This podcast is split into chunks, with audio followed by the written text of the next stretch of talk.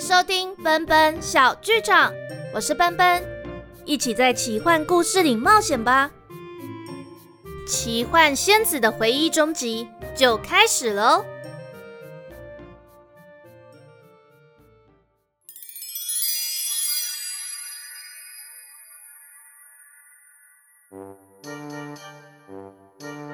建立四百五十年的哈瓦节比往年还要温暖。连一片雪都看不见，但在哈瓦节过后，冬天却像是想起玄剑国似的，突然夹带强烈寒流，席卷整个玄剑国。在这个漫长的冬天里，索沃城的大殿结了冰霜，风雪毁坏农民的谷仓和平民的住所，所以冻死的、病死的、饿死的人非常非常多。约特城主和夫人为了拯救索沃城居民，亲自冒着风雪，将城堡里大部分的保暖衣物都送到每一户人家。其中一户农民特别的贫困，生的孩子又多，所以城主夫妇连自己身上的长披肩和围巾都留给了这一家人。这段时间里，姐姐缇娜协助父亲代理城主职务。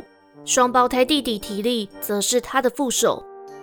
喜万在城堡里无事可做，城主夫人又没时间指导他的武艺，所以他觉得特别的无聊，只能待在花园里跟枯枝残叶说话，或是待在房间里穿上少有的几件好看的衣服，对着镜子不断的转圈圈。偶尔他才会跟着女佣阿梅学习厨艺，帮忙写食谱。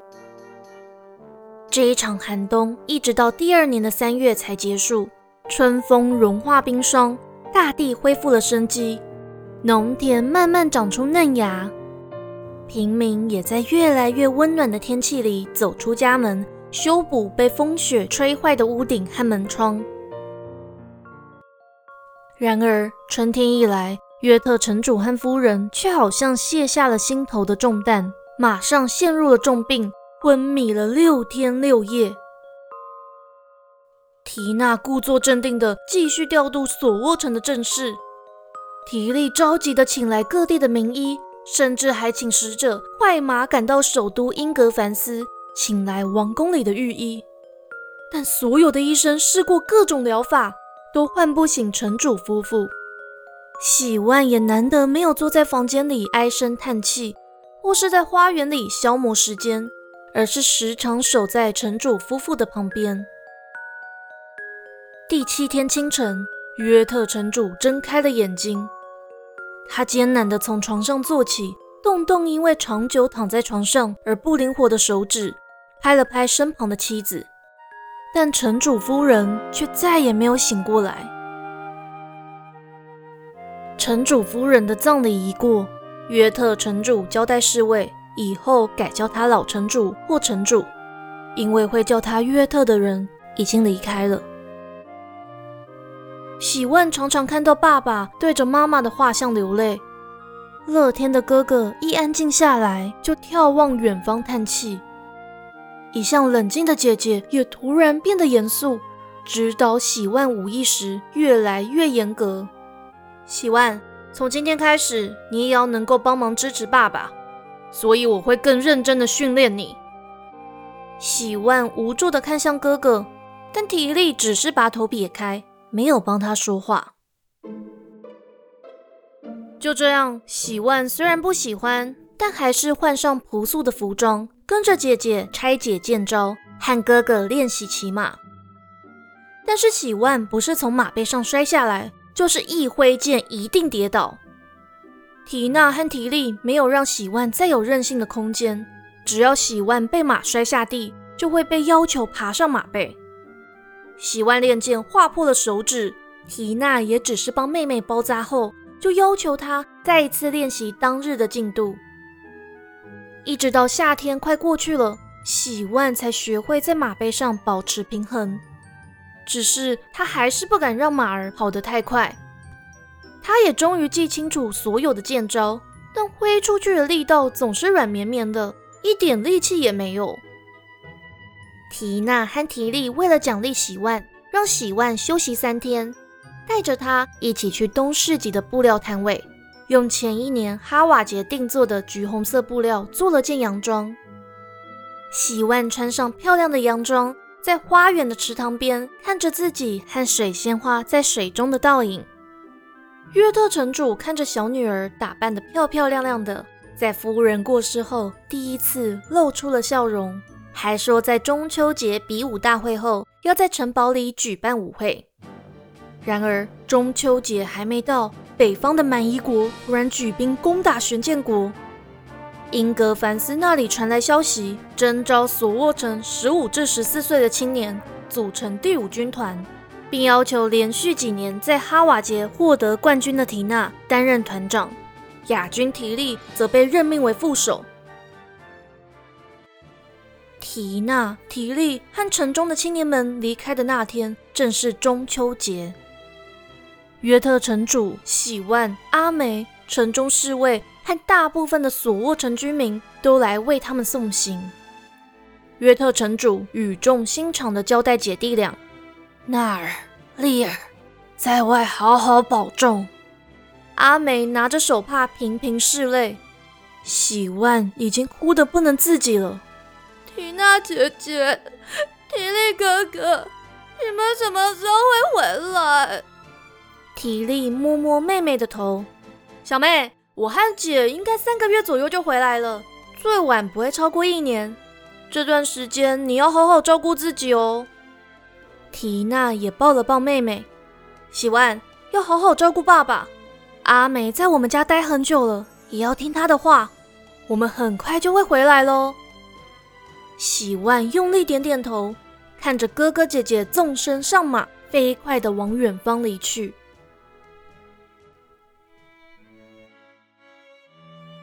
建立四百五十四年初春，也是缇娜和缇丽离开的三年后。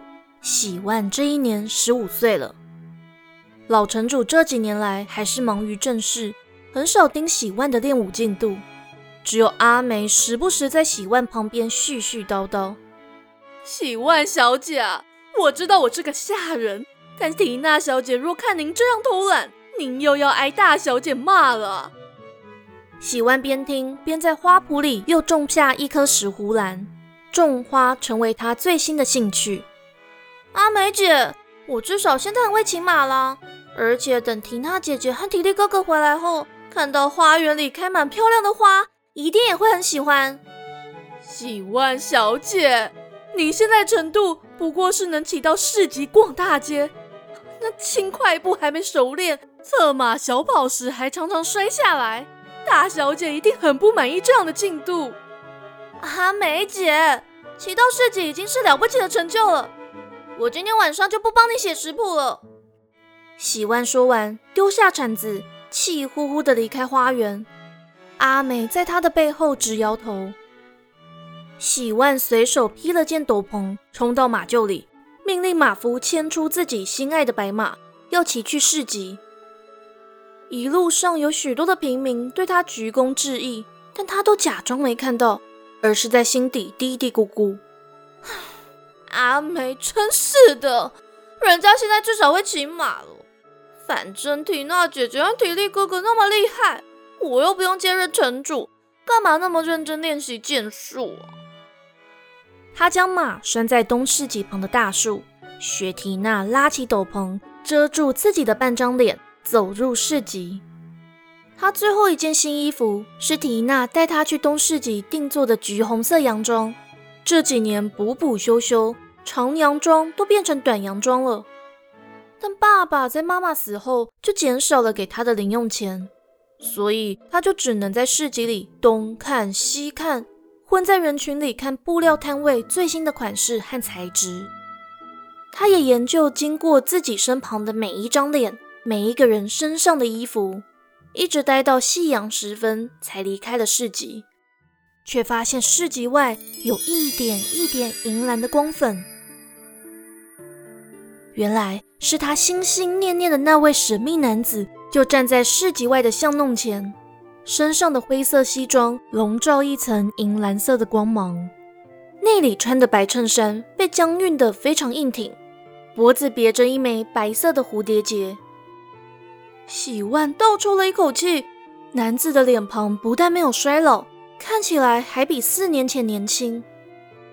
他的手里紧握着手杖，轻轻敲动按向地板的瓷砖，瓷砖微微一动，露出了一个小洞。喜万大叫了一声：“你是谁？”男子没有回答。喜万不死心的又问了一次：“启焕，我叫启焕波迪里奥，你叫什么名字？”喜万脱口说出为自己取的绰号，男子才回过神：“我叫做诺特。”但这个名字也不重要了。男子说话的口吻好像在喃喃自语，找不到自己的声音。你姓什么？我没有姓氏。除了王室外，每个人都有姓氏。你是流浪王子吗？不，我不是。但我已经没有姓氏了。我的确是在各个世界流浪，最终还是要回到蘑菇森。诺特停住口，意识到自己说的太多。就从地板瓷砖间的小洞拿了一枚闪闪发光的东西，放进自己的西装口袋，想要转身离开。等一下，你刚刚说蘑菇什么？那是什么地方？喜万张开双臂挡在诺特面前，诺特别过头要往另外一边走。喜万又继续说：“而且我看到了，你会戏法，可以换掉身上的衣服。”诺特愣住了。你看到我用魔法换衣服的过程吗？原来那叫做魔法。对，我四年前就看到了。现在缇娜姐姐和提利哥哥不在，我好无聊哦。可以跟你学魔法吗？诺特摇摇头，右手手指在手杖上轻敲着。小女孩，启焕，叫我启焕。而且我十五岁了，不是什么小女孩。好，启焕。我不能教你魔法，但是我可以说故事给你听，听完就回家好吗？那我要听你刚刚说到的蘑菇森林。诺特想了一下，才点了点头。这时，几名英格凡斯王宫的侍卫骑马经过他们身旁，当做他们是一对父女或兄妹，在市集边谈天，向喜万问了到索沃城堡的路线，又匆匆离去。喜万还来不及思索王城侍卫出现在这里的原因，诺特就说起了故事。喜万也深深着迷在这个以重月历纪年、有着金色瀑布的世界。他好想看一看那一座以蘑菇为主的森林真正的模样，想知道没有翅膀的两岁精灵小王子到底跟调皮的蘑菇精玩了什么样的游戏。诺特还告诉他，蘑菇森林里的夏天特别热。所以他打算之后搬到西南方，在屋子里放一颗得来不易的寒霜之心。诺特说完故事时，夜幕已经低垂了。喜万开心的跳上马，对诺特大叫：“我还会再看到你吗？”诺特还没回答，喜万又叫道：“哎，今年中秋节来看看比武大会吧！这是年度第一场最盛大的比武大会哦，比哈瓦节还要热闹。”我想到时候又可以看到缇娜姐姐和提利哥哥比武的身影了。我再把你介绍给我的家人，跟他们说你一点都不危险。诺特微微一笑，嗯，我如果没有要事，会再考虑的。奇幻，谢谢你。诺特说着，就消失在银蓝的光粉里。喜万心情愉悦的骑马回家。他想要赶快告诉爸爸今天听到的故事，所以一把马牵到马厩，就三步并作两步的跑到老城主的书房。还没到门口，就大喊：“爸爸，我今天听到好有趣的故事哦！”喜万小姐，城主大人一直在找您啊！阿美气急败坏的出现在走廊。英格凡斯那里传来缇娜小姐和迪丽公子的消息。大人，他看完信就不说话了。你，你快啊，快到议事厅里去，他家都在那里。喜万听完，又转身跑到议事厅，发现窗帘都拉下来了，厅内唯一的亮光就只剩下炉火和门口透进的月光。老城主坐在高扶手椅上，双手颤抖，拿着一封信。喜万在东市集外看到的那两名王城侍卫，就站在老城主面前，一脸遗憾地说：“如果不是缇娜小姐和提利公子带队冲进敌方阵营里，我们也无法赢得与满夷国的战争。国家感谢你。”喜万愣愣地站在议事厅门边，不敢相信自己听到的。王城侍卫多说了些安慰的话，就鞠躬离开，怜悯的看了门边的喜万一眼。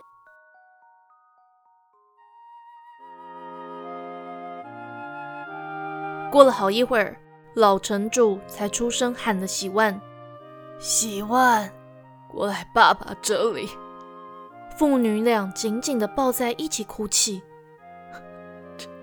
这两个孩子啊，再过两个月就要满二十五岁了。我的娜儿和丽儿啊，我的孩子啊！喜万好希望缇娜就在旁边安慰自己，或是提利又会说些有趣的笑话，但他知道他再也看不到亲爱的姐姐和哥哥了。那天之后，索沃城堡的议事厅窗帘再也没有拉开过。喜万看着爸爸日渐消瘦，武力也大不如前。爸爸辞退城堡里大部分的仆人，只留下厨房的阿梅和少部分的仆人。城堡里的装潢随着仆人们的离去，也跟着暗淡了起来。只有城堡里的花园始终保持着生机盎然的模样。夏天来临时，喜万种下的石斛兰、香槟玫瑰、向日葵相继开花。喜万陪着老城主一起赏花。老城主摸摸小女儿的手，疼惜地说：“喜万啊，你也好久没买新衣服啦，你呀就尽量买啊，好好打扮打扮，不然等你未来接任城主。”就要穿那些正经八百的衣服啦。喜万从老城主的手里接过一枚又一枚的丝卡，他想念姐姐和哥哥时，会到市集里买布料做新衣服，就像以前姐姐陪他去的时候一样。想念妈妈时，就买项链；想让爸爸开心时，就多买几双鞋子。但当他穿上这些美丽的装扮，骑马进城时，索沃城的居民都看着他，直摇头。哼，喜万小姐真是没心肝。这缇娜小姐和体力公子刚走没多久，她就打扮着花枝招展。是啊，枉费以前小姐和公子那么疼爱她。哎呀，想到以后索沃城要让她来统治，我还真是害怕未来啊。嘘，哎，小声点，她好像听到我们说话了。喜万假装没有听到人们对他的议论，径自走到东市集旁的巷子，在诺特离开的那块瓷砖压了块石板，希望诺特会发现这段留言。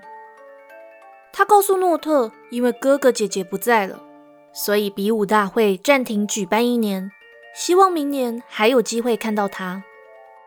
喜万一直在东市集旁待到夜晚才离开。一路上，他看着天空越来越圆的月亮，直到中秋节又快到了。只是他们再也无法一家团圆，也再也见不到比武大会上如大雕飞翔般的身影。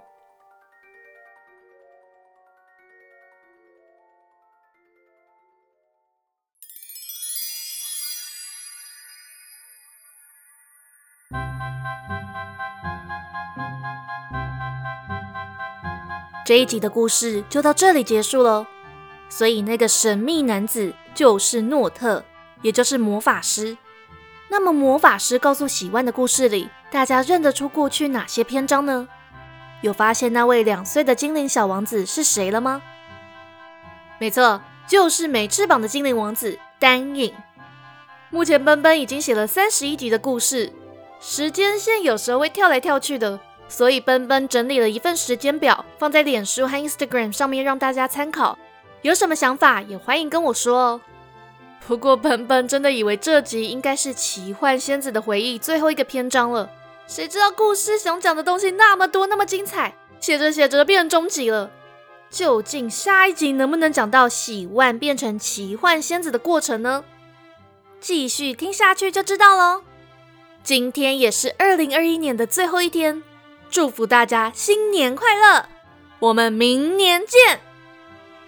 奔奔小剧场，下回待续。